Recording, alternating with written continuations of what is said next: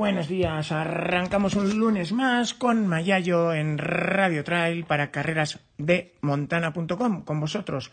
Hoy queremos hablar de las mejores marcas personales del almirante Kilian en atletismo y en montaña.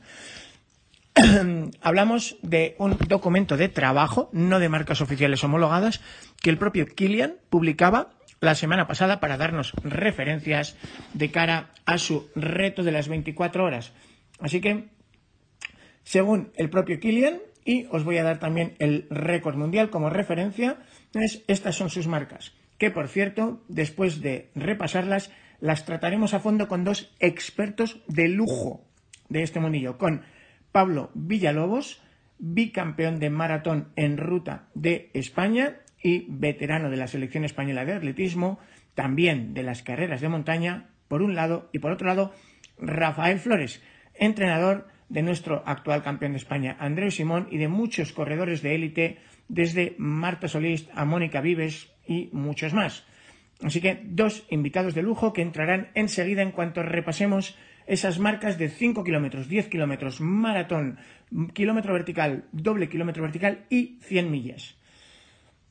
Kilian Jornet, mejor marca, según él mismo, en 5.000 en ruta, 14 minutos 34 en el paso por el Ecuador de los 10 kilómetros de Gita Plenmila en 2020. Récord del mundo, Cheptegei en Mónaco 2020 con 12.51. Los 10 kilómetros, aunque en Gita Plenmila terminó en 29.59, el propio Kilian tiene una referencia mejor para su trabajo interno, que es 29.47 en una prueba llamada Andandalés, allí también en 2020.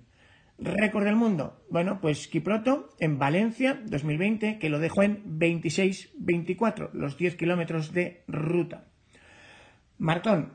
Bueno, pues Kilian todavía no nos ha corrido ningún maratón de ruta con dorsal homologado, pero sí que ha hecho algún maratón corriendo en la cinta como eh, reto solidario, tardó 2 horas 20 en el Yo me corono de abril 20. Récord del mundo. Acordaros, Kipchoge, cuando en Berlín 2018 lo dejó en 2 horas 1 minuto 39 segundos. Que sí, que luego hizo el Breaking 2, pero aquello fue un reto personal que no, obviamente no estaba homologado. Es como lo de eh, Fernando Carro en el 10 kilómetros de Alcobendas de este finde, que mm, corrió un 10K más rápido de España, pero mm, no está homologado porque sería mezclar churras con merinas, no, no sería una comparación justa. El récord de España sigue estando para Tony Abadía en los 10 kilómetros y el récord de Kipchoge del maratón sigue estando por encima de dos horas, dos horas 1.39. En 100 millas, pues es que Kilian nunca ha corrido 100 millas lisas. Lo más liso que ha corrido en su vida en 100 millas fue Western States, que la ganó, acordaros, en 2011 con 15.34, aunque como se perdió varios kilómetros, en realidad el tiempo en completar el trazado fueron 15.04, según él mismo. Es un trazado con unos 5.000 positivos. El récord del mundo, bueno, pues en septiembre del 19 lo reventaba Zach Bitter hasta las 11 horas 19.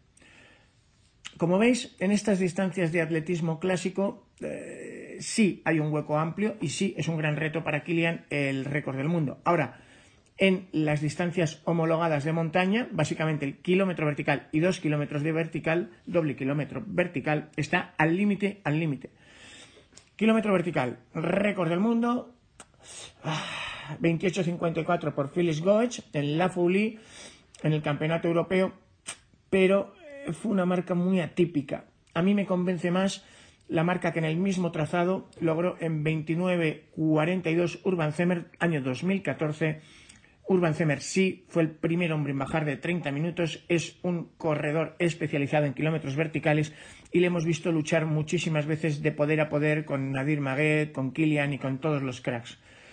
Así que yo me quedo con esos 29.42, aunque haya homologado un tiempo inferior. Y Kilian ha logrado este año, según él, en sus referencias internas, en la FULI, 29.51. O sea que ahí, ahí está. El doble kilómetro vertical, bueno, pues eh, si el récord del mundo está en 1 hora 09.36, Kilian, que solo lo ha disputado en 2014 en Chandalín, hizo 1 hora 11. Así que probablemente, estando tan fuerte como está ahora, si se metiera, probablemente podría reventarlo. En fin, y ahora vamos a verlo en detalle con estos dos expertos, Pablo Villalobos y Rafa Flores. Bueno, pues bienvenidos a este nuevo Radio Trail con un invitado de lujo para evaluar las marcas de Kilian como atleta en carreras de montaña y atletismo. Señor Pablo Villalobos, bicampeón de España de maratón y un largo palmarés, tanto dentro de la pista como en la montaña. Bienvenido. Eh, hola, bienvenido. Muchas gracias, Sergio. Bueno, eh, más sabe el diablo por joven que por diablo, dicen. Así que tú llevas muchos años y además has estado a los dos lados del atletismo, tanto en el tartán como en el monte, y también a los dos lados del dorsal, con dorsal y sin dorsal como entrenador. Así que eh, yo creo que tu experiencia, Pablo, especialmente interesante, ¿no? Para intentar poner en contexto las eh, marcas que Kilian ya tiene en atletismo y en carreras de montaña, porque a veces eh, pensamos que es un superhombre en todo y eh, el caso es que los récords del mundo a día de hoy no le pertenecen. Claro, bueno, hombre, intentaremos ahí aportar ese, ese punto de vista, ¿no? para dar un poco, pues una dimensión más, más, más real, ¿no? Más objetiva de, de los retos que, que, se propone Kilian en, pruebas en, plano, ¿no? que yo creo que son, son interesantes, desde luego tienen su, tienen su vidilla y tienen su, su aquel para seguirlos y ver qué es lo que es capaz de hacer, pero, pero bueno, pues eso es lo que tú dices, ¿no? Hay también que ponerlos en su, en su contexto, ¿no? Porque a veces es que le pedimos imposibles. Por ejemplo, eh, él ha publicado su propia tabla de, de marcas personales, en atletismo mental. La hemos estado repasando antes Pablo y yo. Así que si os parece, yo creo que vamos a tomar tres referencias. Eh, la primera, pues las marcas de Pablo, que para eso lleva muchos años en el atletismo y, mm, en fin, ha estado en pruebas internacionales y ha sido bicampeón de España. Así que yo creo que mala referencia no es, ¿vale? Por otro, las que ha publicado el propio Kilian sobre sí mismo, que algunas hay que cogerlas con pinzas porque, obviamente, eh, contar como marca de maratón una marca hecha en la cinta de correr eh, es útil, pero no es riguroso, ¿no, Pablo? Bueno, es la referencia que él tiene ahora mismo, pero, pero bueno, no está, no está mal, pero, pero habrá, ojalá le podamos ver o se anime a, correr un maratón en, asfalto, ¿no? Así oficial, aunque sea. Sí, esta vez no ha podido ser en Valencia, que algunos nos estábamos relamiendo, pero otra vez será. bueno. Entonces, eh, por supuesto, el tercer pilar de, esta comparación tienen que ser los récords del mundo, porque a un atleta con, como Kilian, por trayectoria y por capacidad física y por capacidad mental, porque cuando se pone con algo se pone siempre en serio, pues yo creo que es que estamos acostumbrados a, exigirle lo máximo, a veces eh, un poco sin sentido, ¿no? Sí, bueno, hombre, está claro que su sus pruebas, ¿no? Donde él mejor se mueve, que son en las carreras de montaña, que es donde él ha crecido como deportista e incluso el, esquí de montaña, pues es donde ha cosechado sus, mayores resultados y donde probablemente pues sea, haya sido y, así, y es durante muchos años eh, intratable, ¿no? Ahí ha demostrado que una polivalencia muy, muy grande, ¿no? De, pues de, disfrutar pruebas de sprint como un kilómetro vertical o, un kilómetro vertical en, en esquí de montaña en su vida a, unas 100 millas, ¿no? Que ya hay bastante diferencia, ¿no? Entre, entre unas y otras. pero bueno, también son pruebas muy diferentes, eh, correr una, una prueba de, de 10 kilómetros en ruta o, en pista o, una maratón, ¿no? Entonces, bueno, pues ahí eh, está claro que, que creo que lo puede hacer muy bien. Eh, también habría que valorar hasta qué punto hace una preparación específica o, realmente solo quiere ver sus límites pues eh, de sus capacidades eh, en, un momento dado, ¿no? que es una cosa pues que a lo mejor una temporada la dedica a preparar como hizo el año pasado con las pruebas más de sprint como Sierra Final o o, Cegama y demás que intentó hacer los, récords de, de esas de esas pruebas y claro, por un año de dedicación específica, pues no lo puedes comparar con a lo mejor atletas que, se pasan toda su vida preparando y entrenando para, para un 10.000 en pista o, un maratón, ¿no? Es, es, complicado y hay que, hay que tenerlo en cuenta a la hora de, valorar los resultados que, que consiga, ¿no? Bueno, un mérito especial también es que este cambio hacia ganar velocidad, que le hemos visto en los últimos dos, tres años, llega cuando ya eh, tiene una edad que a priori no es fácil. O sea, por ejemplo, Pablo es un corredor del año 78, pero eh, Kilian es un corredor del año 87. O sea, Kilian está ya en eh, 33 años. Pablo, eh, bastante difícil, ¿no? Que un corredor de 36 años logre mejorar su punta de velocidad. Mm. Bueno, yo creo que está todavía dentro de su, de su momento deportivo de, mayor capacidad de rendimiento, ¿no? Yo, por ejemplo, en mi caso particular, mis mejores resultados los conseguí, mejores resultados de marcas que yo creo que tienen un valor más, eh, más importante, eh, las conseguí en pruebas en pista, que era lo que hacía en ese momento, con 28 años. Eh, entonces, en ese entorno entre los 25 y los 30 y pocos años, yo creo que es la es un poco el periodo en el que un atleta hecho en pruebas de fondo puede conseguir los mejores resultados. No quiere decir que no se puedan conseguir antes, ¿no? Hay atletas que desarrollan sus capacidades eh, antes y, no hay ningún problema, ¿no? Pero mm, de forma general podríamos decir que en ese que, que yo creo que Kilian ya está dentro de ese, está dentro de esa horquilla, aunque pueda estar ya en la parte final. Quizás por eso él, él se plantee decir, oye, pues eh, a lo mejor antes de que se me pase el arroz, voy a ver qué soy capaz de hacer en estas pruebas eh, con un perfil a lo mejor más explosivo, ¿no? Como puede ser carreras en ruta, en plano, que él las ha tocado mucho menos, aunque probablemente toda la vida lleva entrenando carrera eh, y de vez en cuando pues era un habitual de hacer series, hacer entrenamientos fraccionados, hacer entrenamientos de, de calidad de vez en cuando en, en, carrera y, bueno pues eh, sabe que tiene ahí una, una referencia pero no, no lo ha explotado nunca al 100% ¿no? y quizás este sea el momento, por eso se haya avivado un poco su curiosidad tanto el año pasado como decir, bueno, pues hasta ahora yo creo que, que él se centraba en, en, hacerlo, entrenar todo lo que podía y, ir a ganar, que en montaña pues es lo que cuenta, ¿no? Porque al final las marcas ya sabes tú que son muy relativas, porque cambia mucho la climatología, cambian los circuitos, cambia el terreno. Y, y, sin embargo pues ahora pues le ha picado el gusanillo de ver mm, esos límites a nivel de rendimiento en, en carreras más estandarizadas, ¿no? Como pueden ser las de ruta, sabiendo que pues probablemente eh, lo que lo que no haga ahora con 32, 33 años, pues difícilmente lo va a poder hacer con 40, como como como lo tengo bastante claro yo, ¿no? Yo mis marcas personales en pista y en ruta, pues es, eh, difícilmente me volveré a acercar mucho, ¿no? Eh, puedo hacer buenas marcas, y sobre todo comparándolo con, con, la edad cuando vaya cumpliendo años, pero, pero será difícil que me vuelva a acercar a, a esos resultados cronométricos. Bueno, ánimo, todavía existe el campeonato del mundo máster de mountain running, yo te veo ahí. en fin, las, las mejores marcas... Sí, de... eso lo iremos a ganar, ¿eh? El tiempo da igual.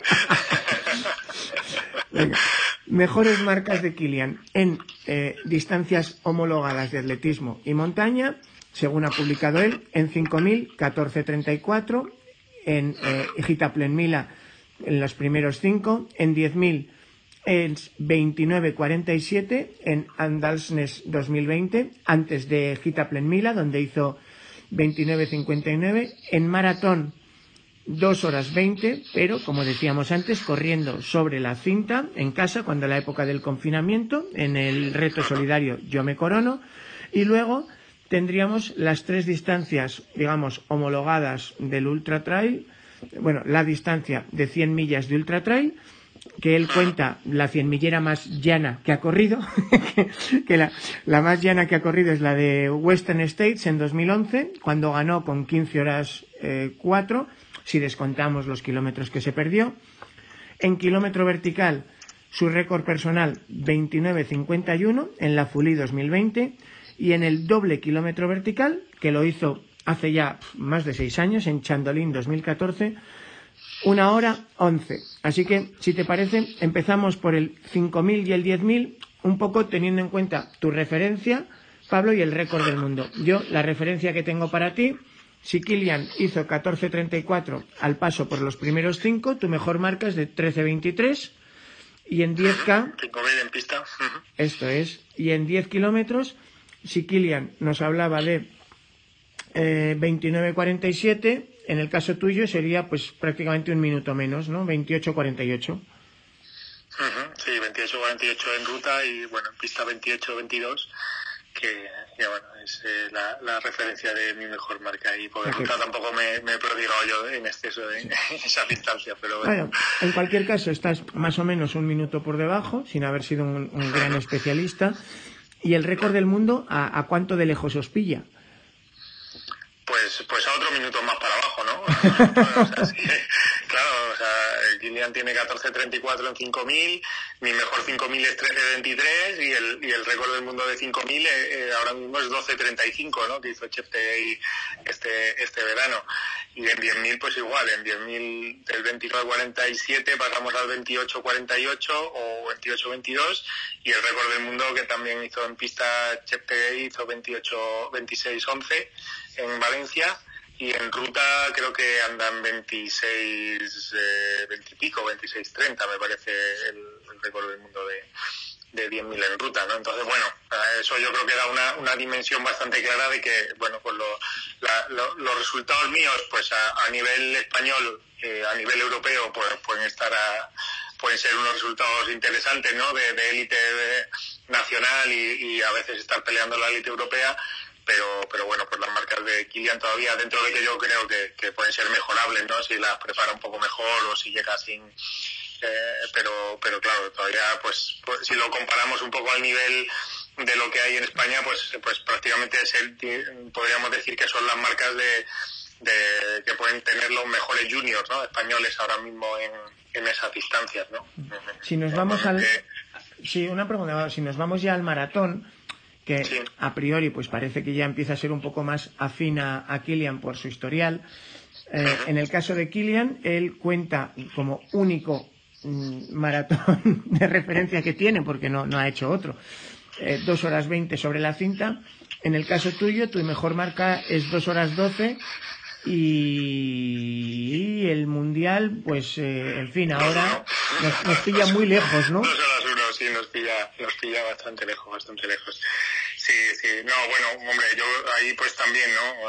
Hablamos de, una marca de referencia, si nos vamos con el récord mundial, ahora mismo está muy lejos de las marcas que, he conseguido yo. Ten en cuenta eso, marcas de, con las que he sido campeón de España, con las que he podido ir a un mundial, a, hacer puesto de finalista en un campeonato de Europa, pero que, ahora mismo, pues a nivel de maratones comerciales, pues con dos horas 12 realmente eh, tienes que irte a, a, la serie B o la serie C de maratones a nivel mundial para poder estar peleando por, por ganar un maratón, ¿no? Porque prácticamente cualquier maratón de nivel mundial que se precie con buenos premios y demás, pues hay una, una playa de, de, corredores, eh, sobre todo keniatras, pero, pero africanos en general, que, que, tienen un nivel muy alto y ya prácticamente es difícil ver carreras de maratón que se ganen por, por encima de dos horas diez. Bueno. Eh, hay, una, referencia, si te sirve, una referencia eh, que, de, que suelen llevar una estadística de, de, los atletas kenianos que bajan de 2 horas 20 eh, cada año. Eh, y, todos los años llegan al número 500, suelen llegar en octubre, noviembre. Este año no es especial porque no ha habido tantas maratones, pero para que te hagas una idea, todos los años hay más de 500 atletas diferentes de nacionalidad keniana que bajan de 2 horas 20 maratón. Descomunal. Ahora, si nos vamos ya a lo que es las distancias homologadas de, de montaña, porque claro, esos 15 horas de la Western States no podemos compararla con las 100 millas de ruta, donde las plusmarcas del mundo están por debajo de 12 kilómetros, de 12 horas, perdona, y porque Western, aunque es una carrera cuesta abajo, es verdad, empieza en una estación de esquí y termina mm, varios, mm, bueno, más de mil metros más abajo, eh, no deja de tener 5.000 metros positivos. Así que esas 15 horas veremos cómo se traduce, pero en un kilómetro vertical sí sabemos que Kilian está en su mejor momento este año, ha hecho 29.51, que ha estado por primera vez a punto de eh, batir el mítico 29-42 de Urban Zemer en La Folie en, en, el año 2014. Fue la primera vez que un hombre bajó de 30 minutos y aunque existe un récord del kilómetro vertical homologado que es de 28.54, como fue un caso muy especial, era un exciclista que apenas había corrido tres kilómetros verticales antes en toda la historia, no ha vuelto a dar ese tipo de resultados. A mí personalmente me parece más significativo el, los 29-42 de, de Urban Zemer, que sí que era un, un élite contrastado, y, y esos 29-51 de Kilian, ya con 33 años, yo creo que tienen un mérito excepcional, ¿no? Sí, yo creo que, que este año pasado él estuvo muy, muy centrado en mejorar su, su, su, velocidad de carrera y su rendimiento eh, pensando en pruebas como, como era en cierre final, ¿no? que hizo un récord estratosférico allí. ¿no? Y, y eh, cuando pude hablar con él en Chamonix, pues no lo, con Andreu Simón, que quedamos un día para entrenar, no lo, no lo dijo, ¿no? Que este año eh, todo, todos los registros que él tiene de referencia de todos los sitios donde él suele entrenar, tanto allí en el Valle Chamonix como en, como en Noruega, como en, otros sitios donde él suele entrenar, que había batido todos sus registros de referencia en su vida. O sea, está claro que el año pasado estaba fortísimo corriendo y corriendo para arriba, ¿no? Que, que es muy diferente a correr en plano bueno, no sé si se planteará a lo mejor hacer una preparación tan específica para el plano. Yo creo que, que, este otoño tenía ganas, este verano, este otoño tenía ganas, pero, pero bueno, también las lesiones se le han cruzado un poco por el camino y, y no sé si tendrá ánimos para intentarlo.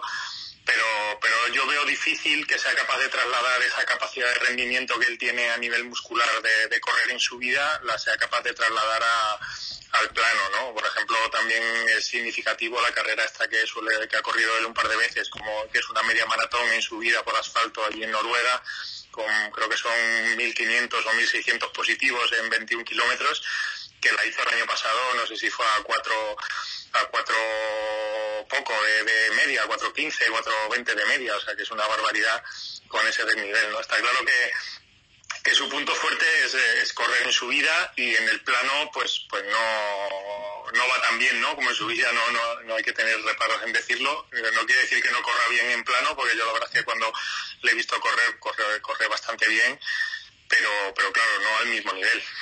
Bueno, si hablamos del reto de 24 horas en pista, que es ahora el que tiene en la cabeza, que no ha sido este fin de, pues probablemente sea el fin de semana que viene, lo tiene. sí, ya está nevando en Noruega ya.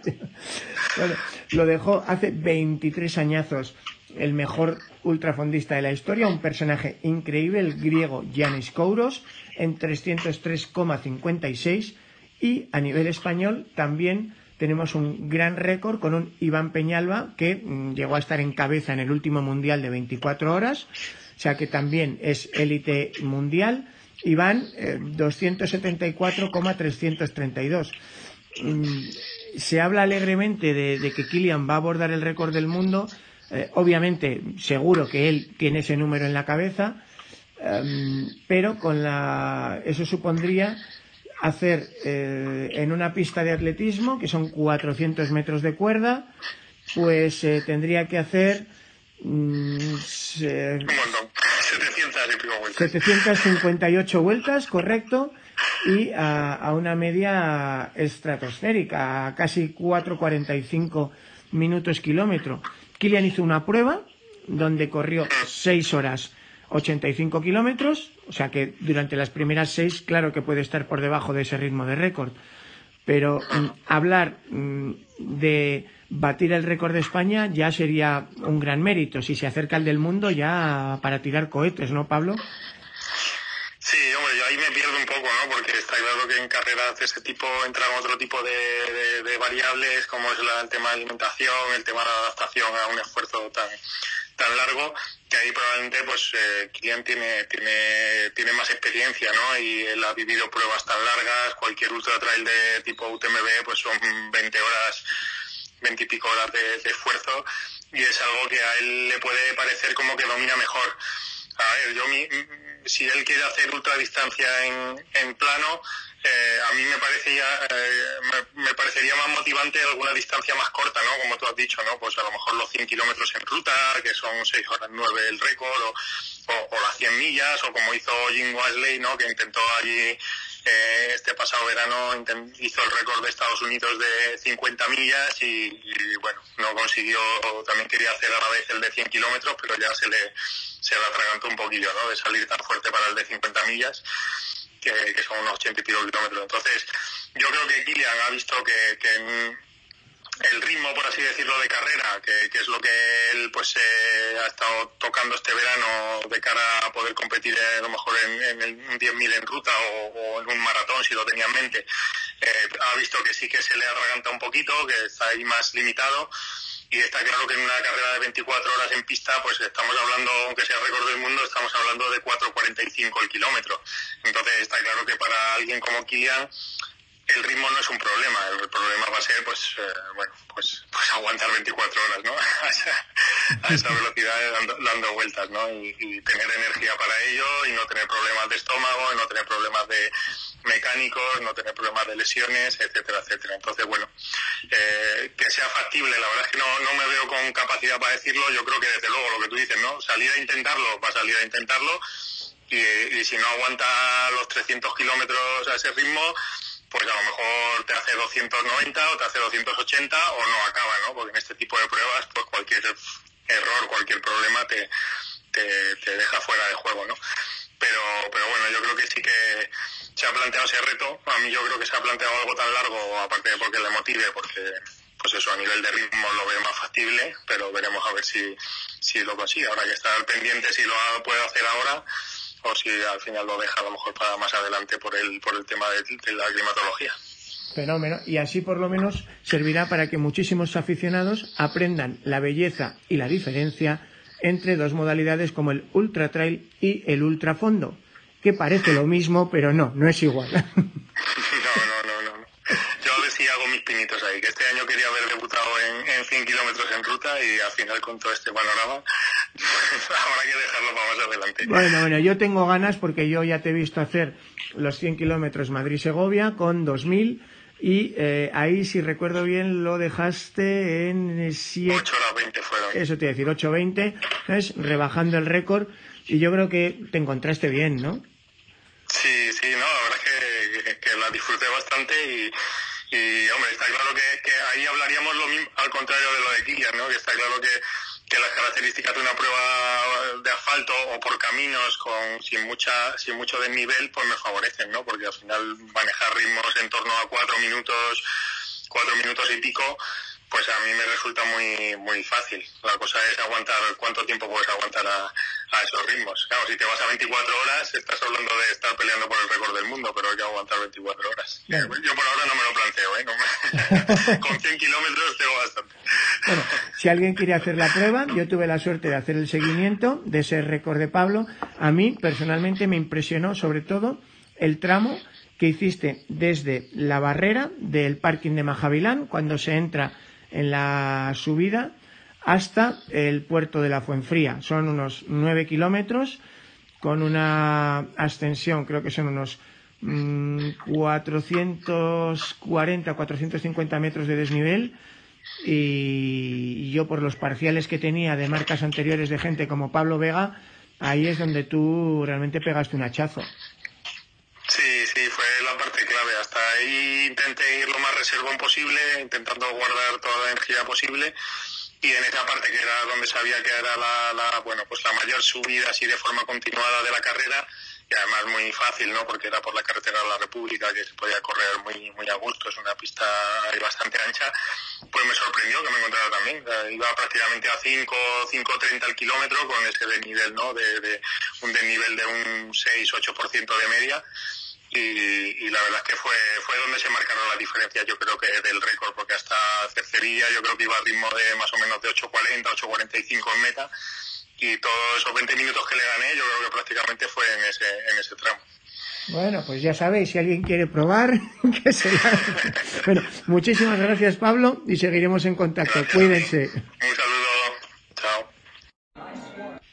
Bueno, pues eh, hablábamos con Pablo Villalobos, ya sabéis, bicampeón de España de maratón y eh, también corredor de montaña. Y ahora vamos al otro lado del dorsal. Vamos a hablar con Rafael Flores, que es eh, probablemente uno de los entrenadores con mayor responsabilidad dentro del el número de corredores que están llegando últimamente a la selección española. Gente como, pues, Andreu Simón, Marta Molís, Teli Gordón o Abel Carretero están entrenando habitualmente con él. Así que bienvenido, Rafa. Buenas. Bueno, eh, hablábamos un poco fuera de antena de el tremendo trabajo que no se ve y que tiene que hacer alguien que viene de la montaña y nacido para la montaña en cuanto a adaptarse a correr en llano. De hecho, el propio Kilian, eh, que tiene una genética privilegiada, reconoció que se lesionó porque intentando aplicar el tope de velocidad a su cuerpo en los entrenamientos, descubrió que eh, su capacidad aeróbica le llevaba más rápido y más lejos de lo que sus tendones y ligamentos podían absorber en este momento. Sí, bueno, puede ser, porque es lo que tú decías antes, Sergio, o sea, es un cuerpo adaptado a la montaña, prácticamente ha vivido, bueno, prácticamente no, siempre ha vivido en la montaña, pasar al asfalto, pasar, por ejemplo, a una pista de tartán, evidentemente el impacto es, es, muy diferente y, podemos pensar que incluso es más agresivo eh, y crea más estrés mecánico que no el tema de, correr por montaña, ¿no? Y, un ejemplo muy claro lo vemos en que eh, cuánta gente de montaña es capaz de correr una maratón eh, en una diferencia de 15 días y, vemos que en asfalto correr una maratón en una diferencia de 15 días es prácticamente imposible a los ritmos si ponemos similitud de lo que hace Kilian en montaña o lo que puede hacer un atleta de nivel internacional en asfalto. O sea, sería prácticamente imposible que calcara las marcas un tío de, de, asfalto eh, en 15 días de diferencia de un maratón a otro. Por lo tanto, vemos que el estrés mecánico, que la cantidad de impacto eh, y, la cantidad de destrucción muscular que hay en un maratón de asfalto no tiene nada que ver con un maratón de montaña, hablando de los corredores de élite. Bueno, como anécdota, por ejemplo, ya sabéis que el Maratón de Barcelona es uno de los dos, tres más populosos de España, con mayor nivel deportivo también. Y eh, si yo recuerdo bien, en 2018, Pau Capel, después de ganar Trans, Transgran Canaria, dos semanas después se fue a correr Maratón Barcelona y fue el primer español en meta, Rafa, con una marca de 2.30. Eh, yo, mm, bueno, mm, pues como tú decías, obviamente, aunque nos parezca que, es lo mismo, para nada, el desgaste es lo mismo. No sé qué Keniata se hubiera podido plantear disputar mm, un maratón dos semanas después de otro maratón. Sí, pero si cambiamos el orden, Sergio, hubiese sido diferente, seguramente. Sí, ahí es lo que yo quería que nos ayudaras, Rafa. O sea, por ejemplo, eh, Andreu Simón, que eh, le hemos visto a mí probablemente de, los atletas que llevas hoy día, Andreu y Eli son quizá los que más me han sorprendido su evolución.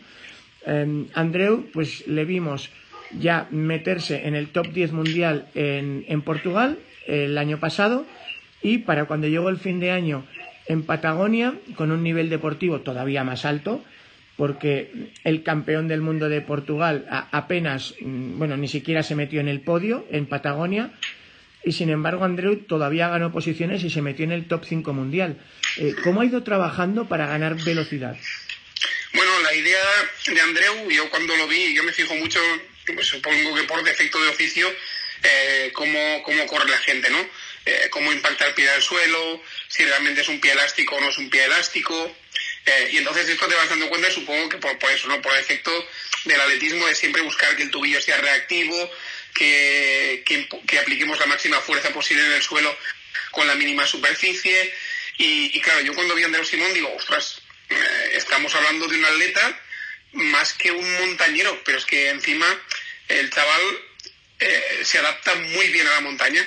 Por tanto, hay que aprovechar esta este gen que tiene de atleta para mejorar eh, los tiempos rápidos y que después cuando pasemos en la montaña, pues esta velocidad eh, no, no, sirva, ¿no?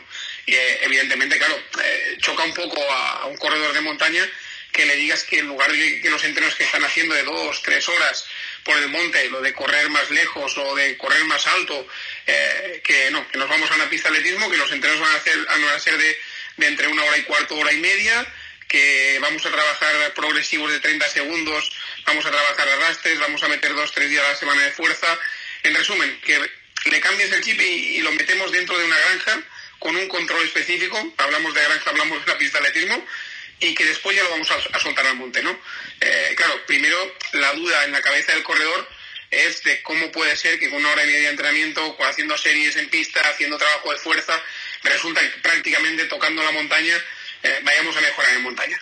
Pues bueno, sorprendentemente para él eh, se dio cuenta de que sí, de que se veía más rápido, había mejorado los tiempos en, en, llano, había mejorado tiempos en, en, diferentes carreras de montaña que, que él anteriormente ya había hecho y, y, bueno, y cuando llegó el Mundial, pues, pues sí, dio el callo y cuando llegó el Campeonato del Mundo en, la Patagonia, pues dio todavía más el callo porque ya había entendido cuál era el concepto del, nuevo entrenamiento. O sea, es que ahora mismo hay que ser rápido. Y para un ejemplo, poniendo Sergio, lo que tú comentabas de la Patagonia de Argentina, ¿quién fue el campeón del mundo?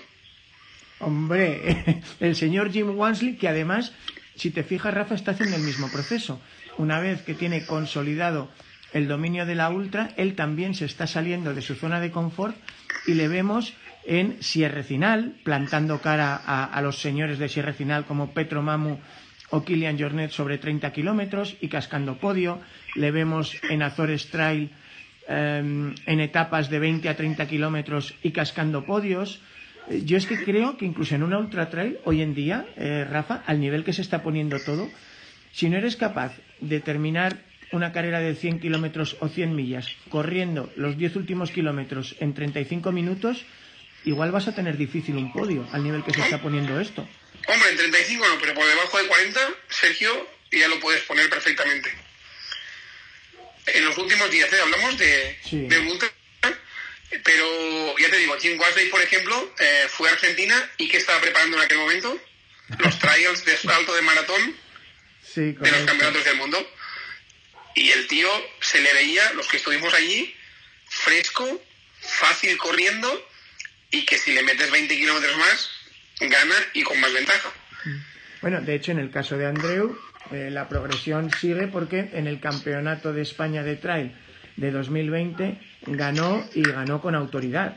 Y era una carrera, bueno, pues, eh, en fin, eh, no, no era especialmente larga ni dura. No, y aparte, la gente que había era gente de nivel, pero es que si vamos a mirar el tiempo en el mismo recorrido de otros años, Andreu batió récord de la prueba. Y estamos hablando de que los últimos 20 kilómetros prácticamente de la carrera corrió solo. Por lo tanto, mm, yo no me imagino si lo hubiesen apretado un poco más el tiempo que hubiesen hecho, ¿no? Sí, como eh, referencia, si quieres, Rafa, recordar que era una carrera de 44 kilómetros, reventó el trail y que Andreu ganó con 3.38 y que el subcampeón de España le metió cuatro minutos, Alejandro Forcades, 3.42, bueno, 3.38.47 y 3.42.47. Tela, ganar un campeonato de España por cuatro minutos. Sí, no, y aparte las sensaciones, que es lo que más me gusta a mí, porque claro, puedes ver que cuando estamos en pista sobre todo, ¿no? Puedes ver que un atleta está corriendo rápido, que está marcando los tiempos que tú le pides, pero que cuando termina te dice, hostias, que he ido he ido bloqueado, las sensaciones no han sido buenas. Y al contrario, puedes ver un día que tiene la sensación de que no corre rápido, que los tiempos los está marcando y que va muy fluido. Esto es lo que nosotros nos gusta ver a los entrenadores, ¿no? Eh, esto que fluya, que lo ves fácil. Cuando hablamos de fácil corriendo, es eso, que la sensación que te da es de que está volando. Y esto es lo que al fin y al cabo buscamos todos, o por lo menos los entrenadores eh, que venimos del atletismo buscamos eso, un correr fácil eh, que sea muy económico y cada vez, eh, ya te digo, sea lo más rápido posible dentro de, las características de cada uno de los corredores. Y en el caso de Andreu Simón, pues sí, la verdad es que terminó el campeonato del mundo, del campeonato de España en el paso, perdón, y, lo primero que, dijo, que le dije es eso, Andreu, sensaciones, dice, mm, cuando tengo la sensación de que yo domino la carrera, eh, voy fácil. Y él en, el, en la subida al reventón, por ejemplo, él me dijo, o sea, yo podía frenar, podía volver a arrancar, podía volver a cenar, podía volver a arrancar, o sea, en la subida reventón hizo lo que quiso. Y esto es una muy buena sensación y por lo tanto nos está demostrando que Andreus era un tío que puede, había, había habría, perdón, podido venir del atletismo perfectamente y que se hubiese adaptado a la montaña como se está adaptando muy rápidamente. Lo bueno, pues bueno, que Andreu era una, un atleta que no había trabajado mucho la fuerza, prácticamente nada, que el tema de las series cortas o rápidas eh, las había tocado por encima. Claro, tú cuando vienes del mundo del atletismo y te dice un atleta pues, que te viene por primera vez, te dice esto, eh, te afrontas las manos, porque, ostras, si ya eres un tío de nivel sin haber trabajado esto, sin haber trabajado esto, eh, ahora sales así, pues bueno, pues nos queda mucha tela con guardar. Y otro ejemplo que te puedo poner, Sergio, que también lo conoces perfectamente, es Ragna de Bats. Bueno, sí señor, sí señor. Ragna de, bueno, o, su pareja Peraurel. O sea, Ragna de Bats eh, venía de la montaña y, apareció un día por la pista de tiro y dijo, Rafa, me gustaría que me entrenases, ¿vale? Pues vamos a empezar de cero. Vamos a hacer, a hacer que seas una persona muy rápida. Claro, Ragna de Bats ganó en 2018 el campeonato del mundo sobre una distancia de 78 kilómetros en Peñagolosa y la tirada más larga que hizo Ragna para esta prueba fue de 4 horas. Claro, la gente no entendía. Hostia, es que no, se queda corta de kilómetros, no va a llegar. Bueno, pues menos mal que no llegó. sí, señor. Pero es curioso porque me has dado eh, dos ejemplos, Ragna y Pera, donde la fisionomía, y fíjate que son pareja y que los dos son grandes campeones, pero la fisionomía es completamente distinta. Ragna es una corredora filiforme, eh, muy fina, Pera es puro volumen y potencia. Em, a la hora de trabajar, vemos que Kilian en ese sentido es mucho más parecido a Ragna. A la hora de trabajar, cambia mucho la forma de entrenar de un corredor para lograr velocidad, ya sabes, las famosas fibras rojas, fibras blancas, todo esto. Bueno, en el caso de Pere, como bien dices, al tener tanta masa muscular, eh, porque claro, a veces ves a Pere, ostras, y te da la sensación de que, no sé, lo ves a, veces, eh, hablando de, de, tíos de élite ya, te da la sensación de dices, hostia, pues igual le sobra algún kilo o, o tal, pero después cuando lo ves sin ropa dices, ostras, es que aquí no hay nada más. Exacto, es pura anatomía. es, que aquí, no hay más, incluso cuando hacemos las lipometrías o, las medidas de grasa, claro, la gente flipa, porque es que, es que le, le, le, pellizcan piel, no hay más. Eh, en el caso de, de, de eh, por su fisonomía, es el típico, o era el típico corredor de carreras de 20 a 30 kilómetros, muy explosivas, muy fuerte, tanto en subidas como en bajadas. Eh, es decir, carreras de hora y media, hora y tres cuartos, que era un tío que se desenvolvía perfectamente bien. Claro, hemos pasado a larga distancia. Una, cambia el chip a nivel, a nivel de, de, cabeza y de estrategia. ¿Por qué? Porque los ritmos evidentemente no pueden ser tan rápidos como una carrera de 20-30 kilómetros. Esto era el primer concepto que teníamos que cambiarle a Pérez. Segundo, que los entrenos no eran tan explosivos como los que venía haciendo.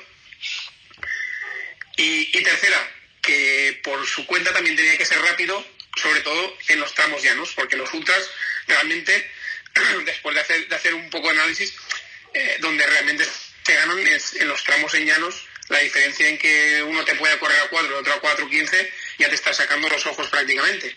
Entonces había que aprender esto y evidentemente teníamos que aprender con el tema de la alimentación a tener que estar carreras de 6-7 horas eh, sabiendo gestionar esto, la comida más el esfuerzo, más la intensidad. Y, con Pérez esto fue un poco más difícil, porque claro, el concepto él lo tenía de que se tenía que ir rápido, que no se quería ir tan lento, y con Ragna, como ya lo habíamos trabajado, pues la verdad es que fue mucho más fácil. Aparte también, eh, la manera o la actitud de competir de uno y de otro son diferentes. Ragna es, es holandesa, es más, más, cuadriculada, lo tiene que tener todo controlado, eh, por esto es campeona del mundo. Y Pérez sí que es un poco más disperso, pero cuando tiene un objetivo en mente, eh, la verdad es que es que se lo mete entre ceja, y ceja e intenta lucharlo hasta el final. También es verdad que, por ejemplo, para recuperarse después de una carrera que no ha salido tan bien, Pere es más fácil de, olvidar esta carrera, esta carrera rápida, y, y le cuesta un poco más y le dan más vueltas de por qué ha fallado todo aquello, ¿no? Ya te digo, son diferentes tipos de atletas, pero que al final eh, es como aquel, el que viene siendo rápido, eh, ser lento es más fácil y el que viene siendo lento, después meterle en gasolina es mucho más complicado, pero bueno, no, descartable. Muy bien. Eh, un detalle, hemos visto estos dos casos, Pablo Villalobos, que a partir de los treinta y tantos años va del asfalto a la montaña, Kilian Jornet, que a partir de los treinta y tantos años se baja de la montaña al asfalto. ¿Qué crees tú como entrenador que es más difícil? ¿Alguien curtido en el asfalto, mm, sacarle para que rinda en montaña o viceversa? Uf, Sergio, la pregunta es buena. ¿Por qué? Porque, a ver, en principio yo creo que es más fácil meter a una persona rápida en supuestamente una carrera más lenta, como sería caso de montaña, pero hay el handicap de que si la carrera es muy técnica, evidentemente eh, va a pisar huevos, como, como vulgarmente llamamos. Eh, una persona que ha corrido en montaña, que tiene un ritmo trotón, aunque sea muy alto, meterle en asfalto a intensidades muy altas, pues tampoco es tan fácil. Eh, la suerte que tiene Kilian, o sea, pues que tiene una fisiología muy, muy, muy buena. O sea, yo cuando la gente criticó eh, el 10.000 de Kilian, que, se esperaba mucho menos, que nada, no sé qué, yo estaba flipando porque decía, hostia, eh, ¿quién es el atleta que se ha bajado de la montaña para correr en asfalto y se ha cascado 29 minutos? O sea, como si 29 minutos fuesen, no sé, lo más fácil del mundo. Eh, claro, aparte, por ejemplo, Kilian en montaña tiene una estrategia, cosa que en asfalto, los que han corrido en asfalto, los que hemos corrido en asfalto, sabemos que es un ritmo a piñón y como pinches no vas a ir mejor. Ya, obviamente. Bueno, ahí la verdad es que hemos visto casos, es curioso porque en España estos traslados están funcionando bastante bien y yo creo, a mí personalmente, que en Escandinavia todavía nos queda mucho por ver porque con esa enorme base de cantidad y calidad que tienen los atletas escandinavos por cómo trabajan las categorías inferiores, eh, no creo que tuvieran ningún problema en, en las eh, Ida Nilsson y, demás corredoras en que cada día mm, lleguen más y más. Lo mismo que eh, no me extrañaría que los managers de los corredores africanos empiecen a plantearse que quizá eh, si tú eres uno más de los 500 keniatas que este año habéis hecho 2.20 en maratón, por tu forma de pisar, igual te interesa más pasarte a la montaña que seguir intentando progresar en asfalto. ¿Tú, ¿Tú crees que llegaremos a eso dentro de poco? Yo creo que sí, Sergio, porque es lo que tú dices, o sea, para ser el 500 de Etiopía o de Kenia, igual te, te sale más a cuenta ser el primero de Etiopía de Kenia en trail. Y si estos se adaptan, hostias, pues vamos a sufrir de verdad. La verdad es que vamos a sufrir porque los ritmos de esta gente es, es otro nivel. Es, es, es, totalmente otro nivel. Bueno, lo vemos ya en el Mundial de Long Distance de Mountain Running, todavía no, porque no estuvieron compitiendo en Patagonia, pero cuando han venido a los mundiales de Classic de Mountain Running, pues yo recuerdo que en 2018, que estaban las selecciones de Kenia, Uganda, Eritrea, de seis plazas de podio, se llevaron cinco. Es que ya están en la montaña. Y vimos que el gran rival para vencer en cierre final el año que hizo récord Kilian fue el eritreo Petromamu. Es que ya están aquí. Aquí el problema que pueden tener esta gente es que la carrera sea técnica o no. Por ejemplo, ¿qué pasaba con los europeos en el mundo del atletismo? ¿Por qué no metíamos gente en el 5.000 y en el 10.000? Porque era imposible. ¿Dónde los metíamos? En los 3.000 obstáculos. ¿Por qué? Porque hay un componente técnico que en este caso los europeos o los de raza blanca, por decirlo de una manera, eh, dominaban más que no los de raza negra como son los keniatas o Solo hace falta fijaros si veis un 3.000 obstáculos, cómo salta un obstáculo un atleta de raza negra o un atleta, una, atleta que sí que realmente ha preparado los 3.000 obstáculos. O sea, el handicap era saltar los obstáculos de la larga. Por eso nos metíamos todos y había más oportunidades en los 3.000 obstáculos que no, que no en el 5 y en el 10. Eh, y para terminar, eh, Rafa, veíamos también que Kilian en el kilómetro vertical y en el doble kilómetro vertical está mm, ahí arriba rozando eh, los récords del mundo. Em, en el caso tuyo, por ejemplo, uno de tus pupilos, Abel Carretero, estuvo entrenando para lograr fijar hace poco el eh, récord de vertical en 24 horas, el récord de España. Eh, ¿Cómo es el trabajo para poder hacer eh, de alguien que está corriendo rápido? Porque Abel es un tío que también hace asfalto y, bicicleta como parte de su entrenamiento de forma habitual, para que pueda de repente aguantar semejante machaque arriba y abajo, porque claro, Abel subía el bucle y bajaba el bucle, y subía el bucle y bajaba el bucle. Bueno, aquí eh, prácticamente es un trabajo de fuerza y de potencia, porque, a ver, eh, los ritmos no van a ser altos.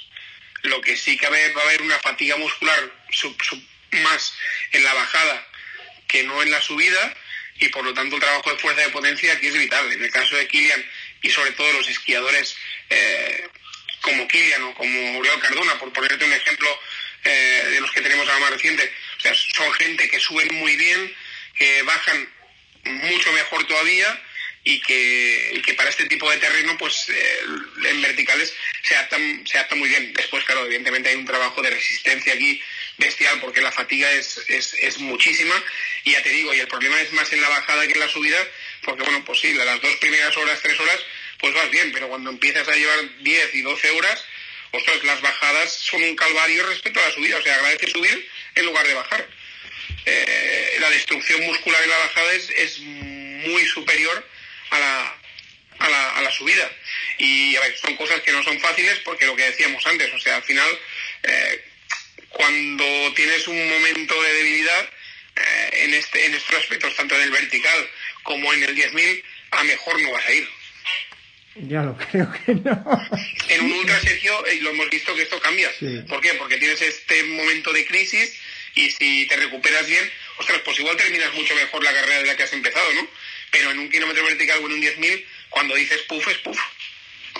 Sí, bueno, forma parte de la, belleza y la dureza, ¿no? De, estas pruebas. Yo creo que todos deberíamos ser un poquito más abiertos de mente y saber valorar el mérito, el mérito del atleta que corre en llano, como el mérito del atleta que corre en montaña, el mérito del fenómeno de 24 horas en tartán, porque es, una pena eh, que poca gente conocía el palmarés de, de Yanis Kouros, ¿no? es el mejor ultrafondista de la historia, un verdadero dios en su modalidad, o eh, pues eh, la dureza y la agonía del especialista en el kilómetro vertical, como mm, para mí el mejor corredor de la historia que ha sido Urban Zemer.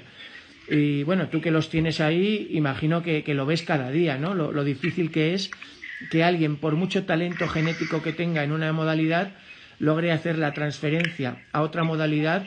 Hay muchísimo trabajo y toneladas de corazón detrás. No, y al final, a ver, el objetivo es uno y no siempre sale. Ya te digo, yo en el caso de Kilian, ostras, lo admiro que, haya querido probar el asfalto eh, y también pues un poco decepcionado con la gente que creía que bueno que iban a ganar a los Ingrebitsen y tal y cual. yo estaba alucinando porque decía, hostia, pero a ver, si esta gente no se ha movido la pista en su vida, es, es muy difícil que, que Kilian pueda ganar a este tipo de gente. Igual que cuando hizo las, eh, las, eh, las, series eh, Jim Wesley en, Estados Unidos, yo veía, veía muy difícil que se clasificara para unas Olimpiadas.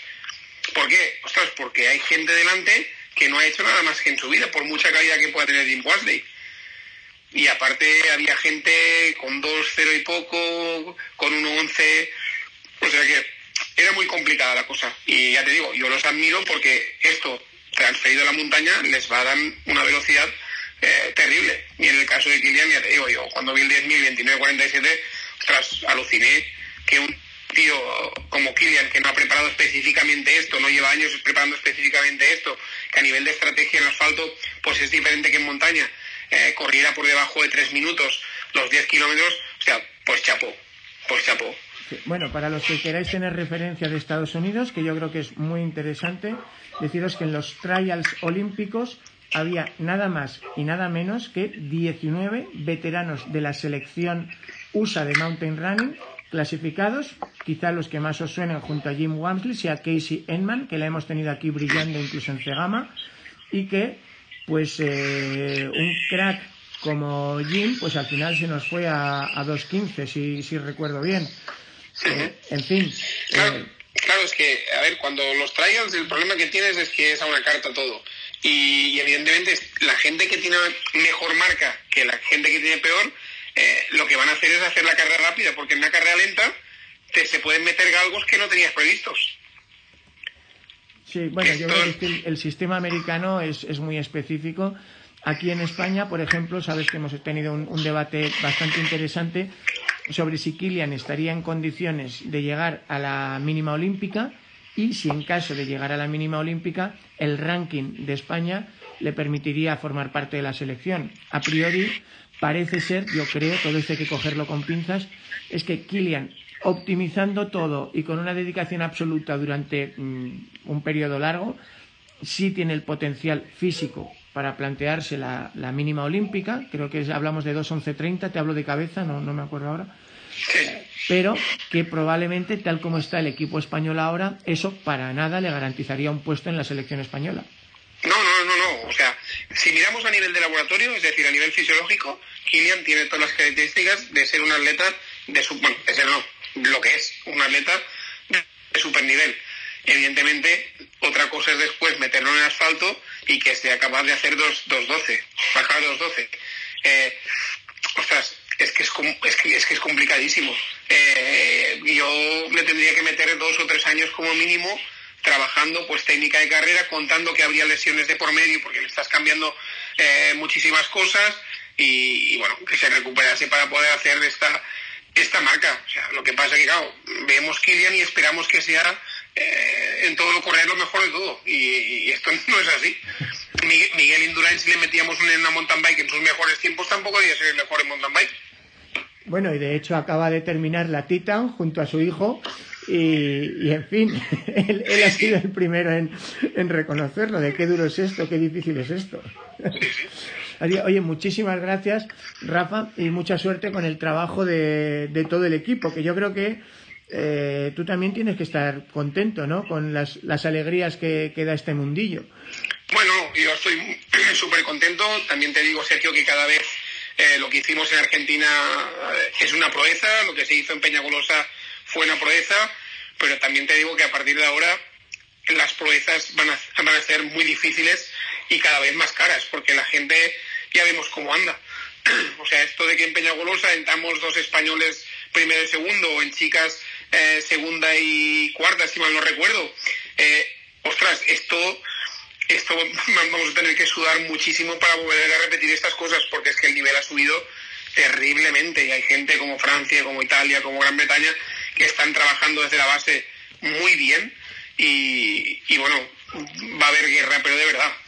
Sí, no, no puedo estar más de acuerdo. Que saber disfrutar. Creo que vivimos una edad de oro de las carreras de montaña en España y que, eh, aunque creo que se está trabajando muy bien aquí, eh, en otros muchos países van a ir subiendo, subiendo y, será muy difícil que veamos, como el año pasado, a España rascar oro, plata o bronce en cualquier modalidad, sea el Mundial de Skyrunning, sea el Mundial de Ultras de Portugal o sea el Mundial de Mountain Running eh, nunca te cansabas de oír el, himno español. Eso, eso no es sostenible a largo plazo, me temo. No, no, no, ya te digo yo que hacer una medalla va a ser un éxito. O sea, igual que hacer una medalla en atletismo a nivel, eh, a nivel internacional con la selección española es un éxito monumental, a partir de ahora va a costar muchísimo, ¿eh? sin desmerecer evidentemente a, los pioneros de, este mundo que son quien, que nos han abierto las puertas a los demás, pero que, que la gente ha visto que el mundillo cada vez es más difícil, es, es, más complicado hacer medalla y por lo tanto, bueno, esto al final lo que hace es que el espectáculo sea mucho más bonito, ¿no? Sí, sin duda. Yo estoy deseando, igual que los vemos ya en la modalidad de Classic, de Mountain Running, poder ver también de forma habitual a los africanos disputar los maratones alpinos, disputar los ultra trail, porque realmente si tú quieres medirte contra los mejores corriendo, sea en tartán, en asfalto o en montaña necesitas mm, batir a los africanos. No, no, tal cual, tal cual, Sergio.